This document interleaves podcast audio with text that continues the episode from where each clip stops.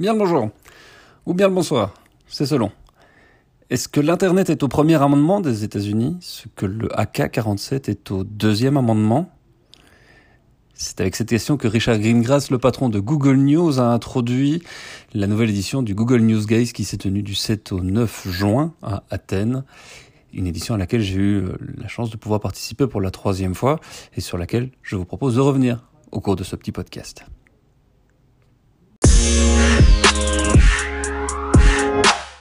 Demandez le journal. Demandez le journal. Mais d'abord, en deux mots, c'est quoi ce Google Newsgeist? Sorte de unconference, euh, puisque c'est comme ça que Google lui-même définit ce rassemblement d'environ 200 personnes venant du monde des médias, des journalistes évidemment, mais aussi des managers, des patrons de presse, des gens aussi euh, travaillant du côté de la technique, du côté de la data, euh, quelques philosophes aussi. On a même croisé quelqu'un de chez Facebook. C'est dire la volonté d'ouverture, en tout cas affichée, de cette de ce rassemblement auquel on, on ne peut d'ailleurs pas demander à participer puisqu'il y a une forme de cooptation qui se fait d'année en année et un renouvellement. Euh, plus de la moitié des participants de cette année-ci euh, y assistaient pour la première fois.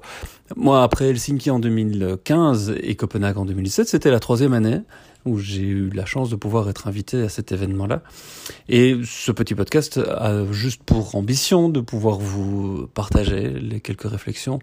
euh, que j'ai pu me faire au cours de ce week-end qui était sous une formule donc de unconferences,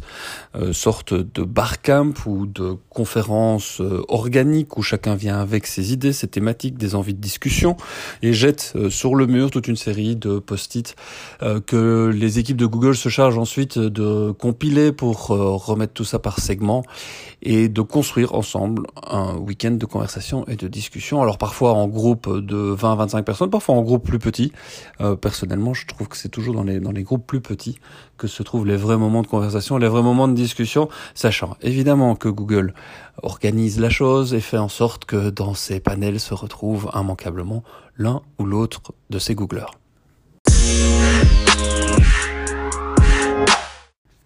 Une ambiance donc assez détendue, forcément, au soleil pour le coup, euh, ce qui euh, ne gâchait rien évidemment au fait de se retrouver là-bas avec des gens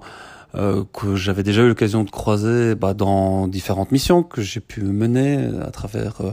des groupes de presse ou à travers des startups que j'ai eu la chance de pouvoir accompagner, des découvertes aussi de nouveaux acteurs, puisque je vous le disais, plus de la moitié des participants assistaient pour la première fois à Newsgeist. Et donc c'est toujours un moment assez intéressant en termes de networking, évidemment de manière tout à fait informelle et sous une règle qui est celle de la Chatham House,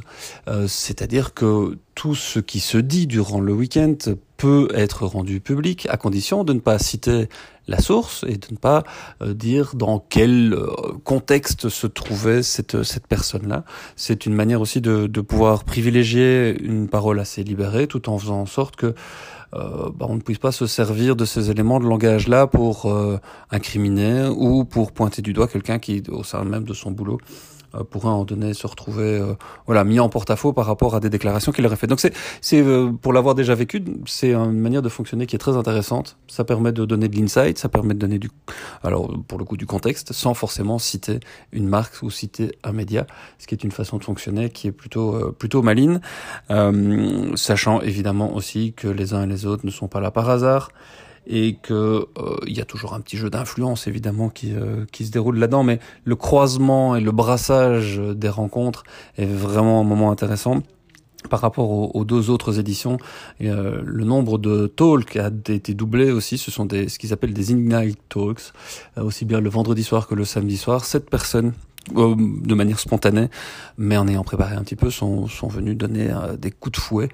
euh, à l'assistance pour pouvoir justement bah, faire en sorte d'avoir des nouvelles façons de penser qui puissent émerger, en tout cas des nouvelles thématiques, des, des moments importants. Et c'est de ces moments-là dont je vais essayer de vous parler maintenant. Comme je vous le disais donc en introduction, Richard Greengrass, le patron de Google News, euh, a eu l'occasion moment donné de poser un peu le débat par rapport notamment à la liberté d'expression en se disant est-ce que finalement Internet n'est pas au premier amendement, donc celui qui consacre justement la liberté d'expression, la liberté de religion, la liberté de rassemblement aux États-Unis, ce que le AK-47 est au deuxième amendement qui lui consacre la liberté de pouvoir porter des armes. C'était une manière sans doute un peu euh, iconoclaste et, et, volontairement provocatrice de poser euh, un peu le débat, mais je pense que quelque part il avait vraiment euh, vu juste, parce qu'Internet en tant qu'outil euh, peut bah, forcément euh, amener le pire comme le meilleur et tout ce qu'on est en train de voir depuis l'élection de Trump, ça existait déjà avant, mais l'élection de Trump a sans doute cristallisé un certain nombre de pratiques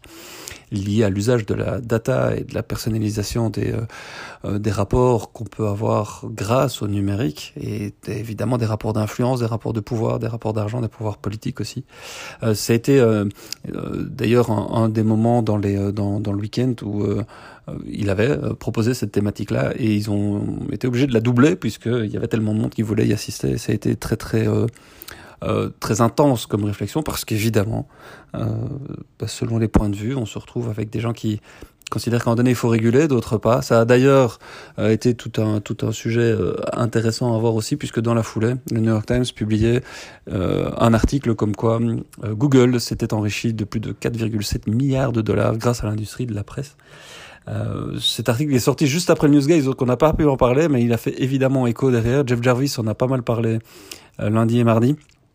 Je vais pas m'étendre là-dessus parce que c'est un sujet qui est très complexe et que le, le calcul même de ce chiffre, pour moi en tout cas, porte euh, bah, à quelques à quelques questionnements puisque ce chiffre est issu d'une association et, notamment d'un lobby américain euh, des éditeurs de presse dont fait partie le New York Times. Et donc c'est voilà euh, journalistiquement parlant je pense qu'il y a quand même pas mal de questionnements à avoir derrière. Le chiffre il est issu de 2008 si je ne me pense si je ne me trompe pas euh, et extrapolé euh, sur les dix années qui viennent de se passer. Donc voilà. Mais mais au-delà de ça on sent bien qu'il y a une tension incroyable entre les éditeurs de presse qui cherchent et qui ont compris que leur business était foutu. Euh, et tous ces nouveaux acteurs, euh, tels que évidemment Google, Facebook, qui phagocytent complètement le marché publicitaire et qui ont asséché, siphonné littéralement le marché publicitaire euh, auquel les euh, éditeurs de presse privés, en tout cas, euh, bah, eux n'ont plus accès ou moins euh, moins accès en tout cas qu'avant, puisque manifestement euh, ça se tend, ça se tend aussi en Europe, on le voit bien. Euh, ça, po ça pose voilà plein plein de questions. N'étant pas dans une rédac au quotidien, c'est évidemment le genre de choses auxquelles on n'a pas les insights, mais on, mais on sent bien que ça se crispe, on sent bien que tout ce qui a pu se passer en Europe, notamment sur l'article 11, l'article l'article 13, les droits d'auteur, la façon dans laquelle euh, aujourd'hui on rémunère les productions journalistiques, euh, ça va continuer à brasser beaucoup d'air et quand la régulation va s'en mêler, euh, c'est forcément les politiques qui vont euh, s'emparer du, euh, sujet. On sait qu'aux États-Unis, manifestement aussi, ça pose ça pose beaucoup de questions et c'est dans le pipeline. Euh, la régulation, ça a fait l'objet de panels de discussion pendant le Newsgate, auquel moi je n'ai pas assisté directement. Euh, mais de ce qu'on m'en a rapporté, ça posait quand même la question de bah, quel est le rôle exact que le politique veut jouer là-dedans et quelles sont, euh, quelle est l'influence que les politiques euh, ont encore euh, dans, ce, dans ces termes de régulation-là, euh, surtout sur le, bah, sur le fait qu'on sait très bien que les revolving doors, elles existent, que les, les politiques et les journalistes font partie très souvent des mêmes cercles d'influence, euh, y participent sans forcément que ce soit obscur ou caché. Euh, simplement, le public, lui, est souvent le parent pauvre de la conversation et c'est pas forcément lui qui est au centre des discussions. Et pourtant, c'est ça qui, moi, m'a plus marqué dans toutes les conversations qu'on a pu avoir, euh, notamment avec les startups, mais aussi avec tous les retours d'expérience qui étaient menés sur le terrain par euh, les équipes, notamment des, différents laboratoires avec lesquels moi j'ai pu m'entretenir. C'est qu'aujourd'hui, s'il y a bien une chose qui est le plus important dans le développement des nouveaux produits et dans le, des, des nouveaux services, euh, c'est que manifestement, people want to talk to people. C'est-à-dire que euh, de plus en plus, les individus en ligne, connectés, se rendent compte que les journalistes sont comme eux en fait et, et veulent que les journalistes leur parlent directement. L'analogie avec Trump est remontée à en donner aussi parce que un des journalistes faisait remarquer que dans les conversations qu'ils pouvaient avoir avec leurs utilisateurs en ligne, une des choses qui remontait de manière très fréquente, c'était pas forcément euh, que les théories de Trump euh, euh, plaisaient bien dans les aspects politiques, mais surtout c'est, qu'il se faisait le chantre de skipper les intermédiaires traditionnels pour s'adresser directement au public. Et là, les journalistes se retrouvaient très démunis parce qu'ils pouvaient danser sur leur tête. Et Trump peut raconter n'importe quoi. Ce qui plaît bien à l'audience, c'est que Trump s'adresse directement à elle. Et les individus bah, euh, sont prêts à passer euh, l'éponge sur le fond même du message euh, pour s'intéresser uniquement au côté relationnel et surtout sur le fait que Trump clash, bâche, tape dedans sur les médias traditionnels et les fake news, grosso modo, c'est ça. c'est ce contournement ostensible de la part de Trump de l'écosystème médiatique pour s'adresser en direct euh, à la population. Et ça, c'est quelque chose que les médias, euh, beaucoup de médias ont relevé, beaucoup de journalistes avec lesquels j'ai pu discuter ont, ont relevé cette difficulté qu'ils avaient aujourd'hui à euh, recréer ce lien de confiance avec avec le public. Et dans les pistes qui ont été qui ont été avancées, et elles sont pas neuves, mais elles ont pour moi vraiment en toile de fond de toutes les conversations qu'on a pu avoir. Euh, le, le, fait de recréer de la confiance passe immanquablement par une forme de transparence dans les processus journalistiques, dans l'explication du pourquoi et du comment on travaille, de soulever le capot et de montrer comment aujourd'hui une rédaction fonctionne, comment un journaliste aujourd'hui enquête, quelles sont ses sources, euh, de pouvoir donner un maximum d'éléments de contexte et de langage, quitte à faire en sorte que le journalisme et, les, euh, toutes les productions, qu'elles soient audio, vidéo, texte, papier, etc., etc., ne soient plus considérées comme un produit, mais comme un service. Et ça, en termes de changement de paradigme, c'est quand même très très fort parce que dans les rédacs aujourd'hui, on continue à penser volume de production, on continue à penser chiffre, d'audience et que euh, ça aussi, ça a fait partie d'une d'une table ronde emmenée notamment par les gens du Guardian, qui était de se dire mais quelles sont les métriques qui aujourd'hui peuvent être mises en avant pour parler d'engagement, pour valoriser la production journalistique, euh, de quelles métriques est-ce qu'on a besoin Comment est-ce qu'on peut définir ces, nouveaux KPI, donc des indices de performance, que le marché publicitaire ne peut peut-être pas entendre ne peut peut-être pas créer lui-même, tout simplement parce qu'il sera en porte-à-faux vis-à-vis de ses annonceurs, qui eux ne, ne cherchent qu'une visibilité euh, et pas forcément encore des notions d'engagement qui sont très euh, qui sont très latentes, qui sont là tout le temps, partout, tout le temps, mais mais qui sont définies par les publicitaires eux-mêmes. Est-ce que les journalistes n'auraient pas intérêt à pouvoir définir eux-mêmes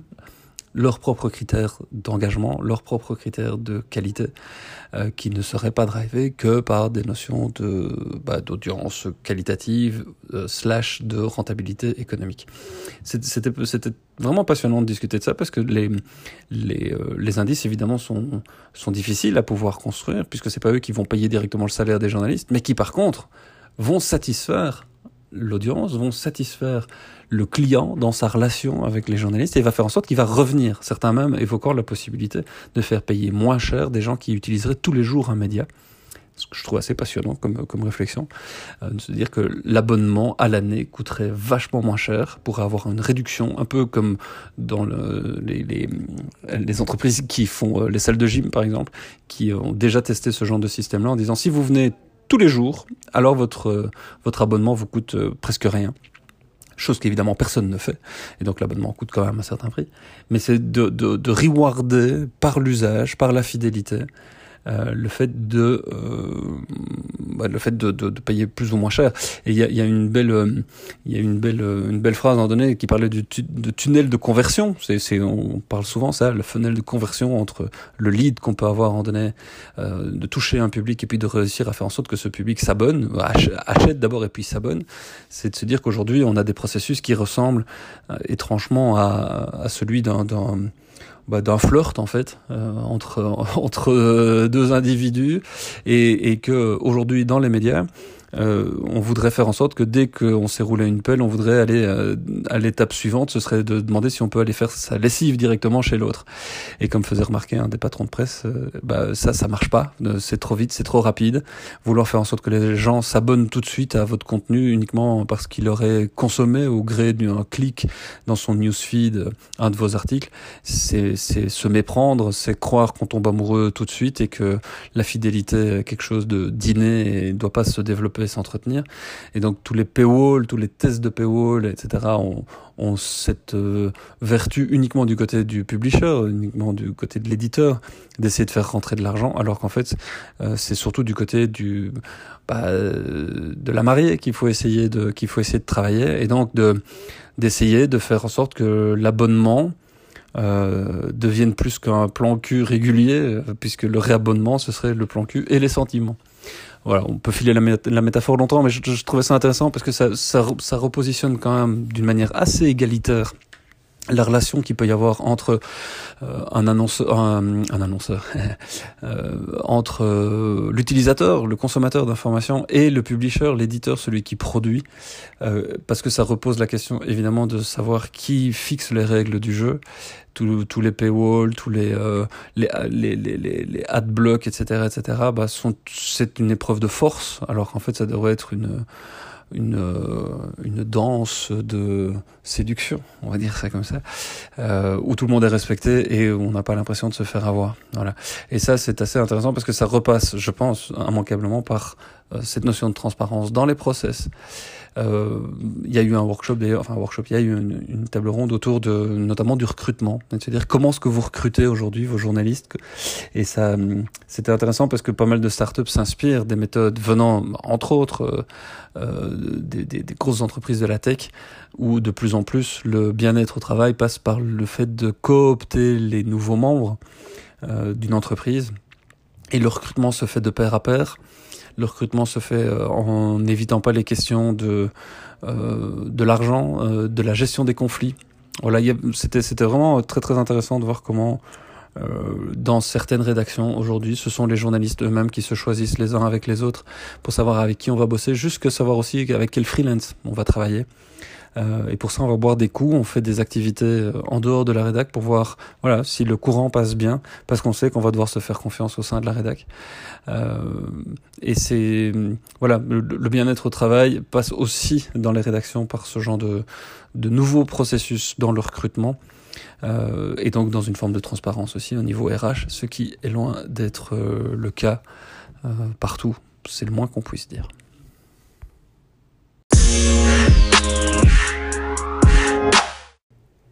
Dans la deuxième partie de ce podcast, je vous parlerai de cet euh, autre euh, atelier ou table ronde auquel j'ai pu participer. Et il y en avait deux euh, différentes, mais qui ont, pour ma part, fait émerger exactement le même genre de réflexion. Le, premier, c'était une, une, table ronde sur la diversité dans les newsrooms, et la deuxième, c'était sur les changements climatiques et la façon dans laquelle on l'aborde. Rien à voir, me direz-vous, et pourtant, oui, je le pense très sincèrement, parce que d'une manière comme de l'autre, ce qui est revenu en, toile de fond de tout ça, c'est une forme de militantisme à assumer de la part des journalistes. Est-ce que les journalistes doivent être des activistes ou pas? Alors on nous a toujours dit que non, hein, euh, qu'un journaliste devait être neutre et objectif. Bullshit. Mais c'est euh, d'autant plus euh, criant aujourd'hui que on a des rédactions qui aujourd'hui se permettent de faire la leçon à leurs audiences en disant Attention, le changement climatique, c'est important. Vous devez euh, consommer moins, vous devez faire attention à ne pas euh, euh, taper vos plastiques, etc., etc. Oui, mais sauf que vous, dans vos rédactions, qu'est-ce que vous faites? Comment vos journalistes travaillent? Combien de fois est-ce qu'ils prennent l'avion? Combien de fois est-ce qu'on fait des directs en, faisceau satellite depuis euh, 4 km de la rédac en envoyant un car régie Full HD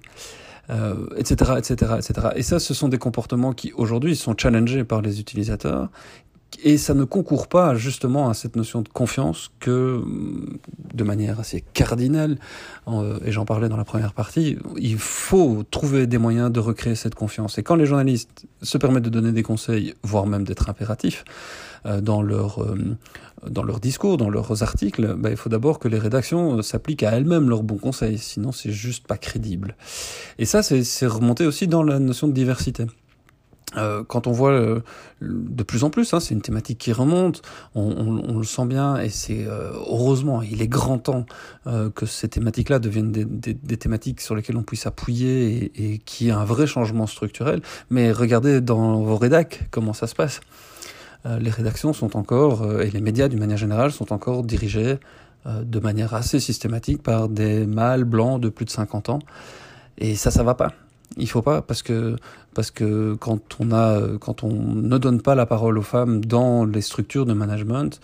euh, eh bien forcément on perd 50% de la capacité à pouvoir être euh, divers. Alors euh, je parle des femmes là, mais c'est valable aussi pour toutes les autres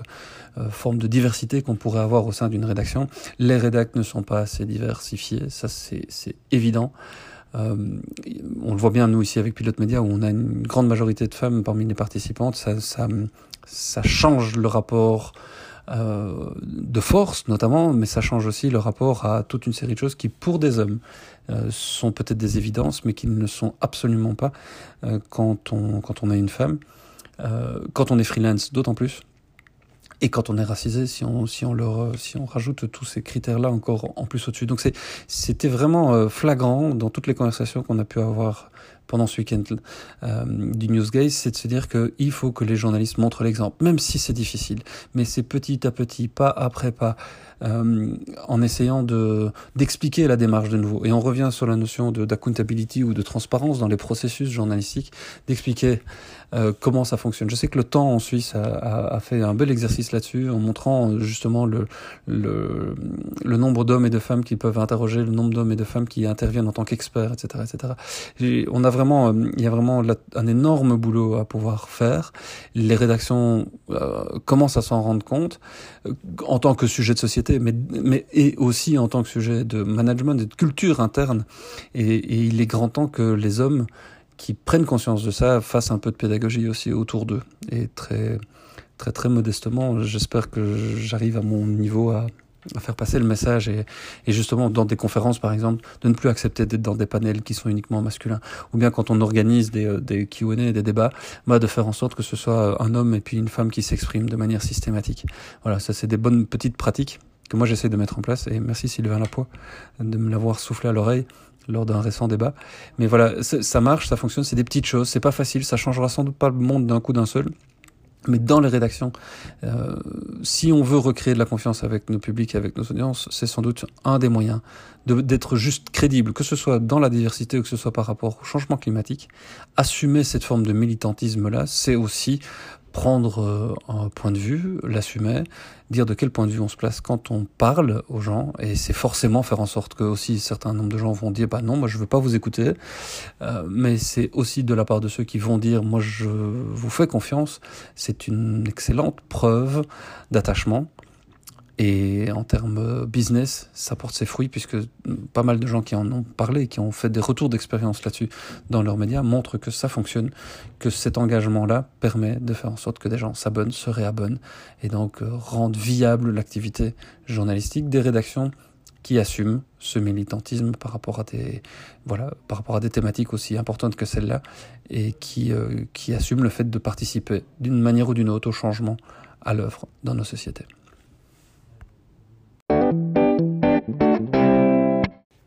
Voilà, c'est tout pour ce podcast. N'hésitez pas à le partager avec vos amis si vous l'avez trouvé intéressant. N'hésitez pas non plus à mettre des petits pouces euh, là où c'est nécessaire pour le faire remonter dans les moteurs de recherche et dans les algorithmes pour vos newsfeeds. Et puis, euh, n'hésitez pas à m'envoyer vos critiques, vos remarques, vos commentaires autour de ces thématiques-là. Je suis évidemment euh, toujours super preneur de retour d'expérience, de feedback. Si vous avez des liens, si vous avez des bonnes pratiques, des bons exemples, évidemment, ça m'intéresse. Ciao